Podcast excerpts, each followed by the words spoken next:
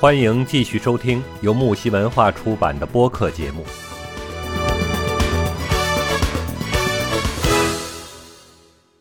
嗯嗯，对，看来这个恶人还需恶人磨，是吧？对，这个你遇到正常的人，他可能就直接就被吓住了，然后目的就得逞了。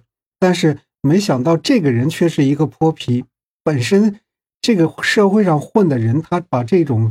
场面见得多了，他肯定也就明白是怎么回事了啊！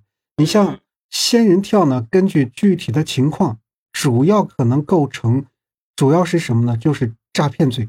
比如说这个假装是女人的老公，称不给钱就报警，那么他就构成了诈骗罪啊！因为你是不是真的是她老公？你报了警之后，警察会调查的嘛？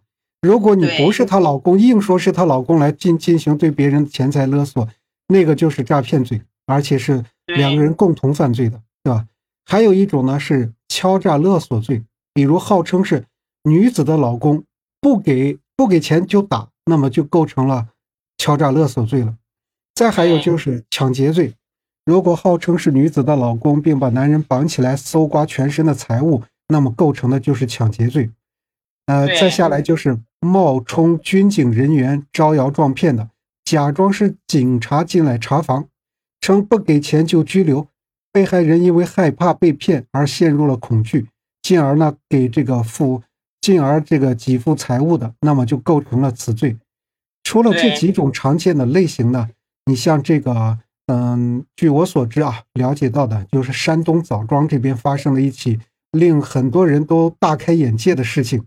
不禁感叹，仙人跳还能有另外的一种玩法。你知道，这个仙人跳呢，团伙被警方一锅端的时候呢，犯罪分子呢，正是假装按摩来进行盗窃的。有些客人呢，即使发现被盗，因羞于启齿，损失不大，原因损失损失不大等原因呢，他也不敢去报警，所以说就不吭声，不愿报警。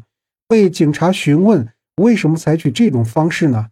这个犯罪嫌疑人的话呢？这个也是化名小红啊，不加思索的说道：“因为男的都好色嘛，这样好偷一点啊。”随后又补充说道：“只要是男的进来就行了，让他躺下来按摩，就是看他钱在哪里，然后掏他的口袋啊。”对，盗窃的方式呢，简单的有，呃，简单有效啊。问到这个招揽客户的方式的时候呢，这个犯罪嫌疑人嫌疑人就说：“那我们平时没有工作的呀，对吧？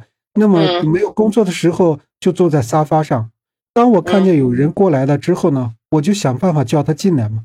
那有的人不叫他，他自己都会往里边进呢，而且大多数全是中年男子，而且成家的居多。因为每一次多数呢都这个数额都不大，所以呢也没有什么人在声张了。犯罪的情形呢，警方经过现场调查发现是什么呢？犯案的现场，然后装修比较简单，只有几张按摩床。按摩的过程中呢，男女分工是明确的，有人按摩，有人负责偷窃，有人负责掩护，它就是完全形成了一个集以这个犯罪集团按摩为幌子的一个盗窃盗窃团伙。那么，透过法律分析呢，本案就是有哪些值得关注的呢？第一个就是本案为什么构成的是盗窃罪而不是诈骗罪？本案中呢，你像这个犯罪集团实施的欺骗的行为。也获取了财物，那么为什么是盗窃而不是诈骗呢？这就要说到诈骗罪的行为模式。诈骗罪呢，常见的模式呢是犯罪嫌疑人实施诈骗的行为，被害人呢因为诈骗行为而陷入到错误的认知，被害人因为错误的认知呢，从而这个处分财物。所以说，这个犯罪嫌疑人取得的财物，这四个环节当中是缺一不可的。也就是区别于诈骗罪和其他罪的重要依据，比如像这个事情当中嘛，虽然有欺骗的行为、欺诈的行为和这个错误的认知，但是被害人并没有因为错误的认知而处分财物。这个犯罪分子呢，只是利用了欺诈行为进行盗窃的行为打掩护，所以是盗窃罪，而不是这个诈骗罪。还有一个是什么？就是。按摩的、盗窃的、掩护的，他们这几个人形成的是共同犯罪。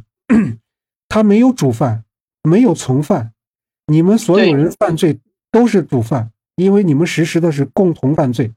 一般而言的话，你像他们构成犯罪的这种共犯，因为一开始大家都是商量好了，利用这种方式进行盗窃的，显然是共同故意的嘛，并且有共同的行为，按摩、盗窃、掩护，只是分工不同而已，所以说不影响他们罪名成立。然后的话呢，不分主犯，呃，不分次犯的，全部都是按主犯对待。然后每次金额呢都不大，所以就构成的是什么呢？构构成的是盗窃罪。之前的文章介绍过的是什么呢？盗窃当当中的话，就常见的几种模式：数额较大、多次盗窃、入室盗窃、携带凶器的、扒窃的，对吧？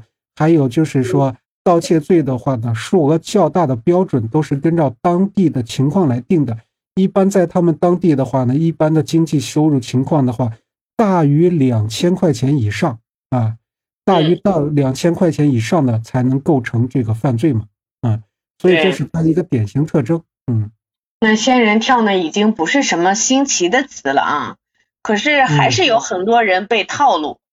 其实呢，也没什么大的奥秘，就是人的贪婪心在作祟。只要记住，天下没有免费的午餐就可以了。嗯嗯，一般陌生人呢，无故和自己搭讪，大多都是有其自己的目的。嗯，是。嗯，如果一旦涉及到钱的问题，就要格外的谨慎。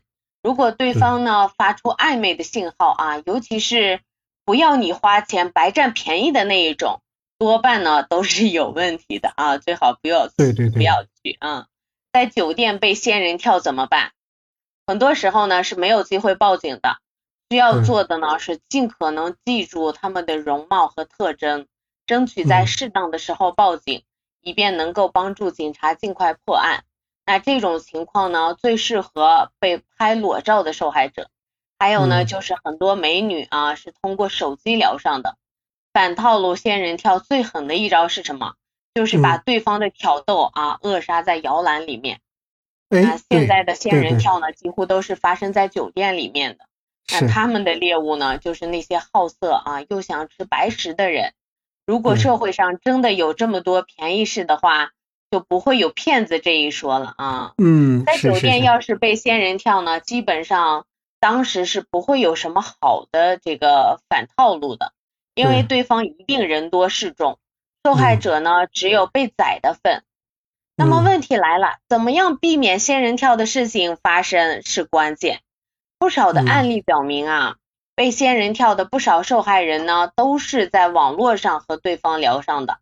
时间久了呢，就有了这种约约界的可能。这个时候呢，如果对方表现出暧昧意思的时候呢，千万要提高警惕。一旦跟着去了，估计十有八九啊都是被宰的结局了。嗯，是是是。节目告一段落，精彩仍将继续。喜欢的话，请订阅、评论、转发哟。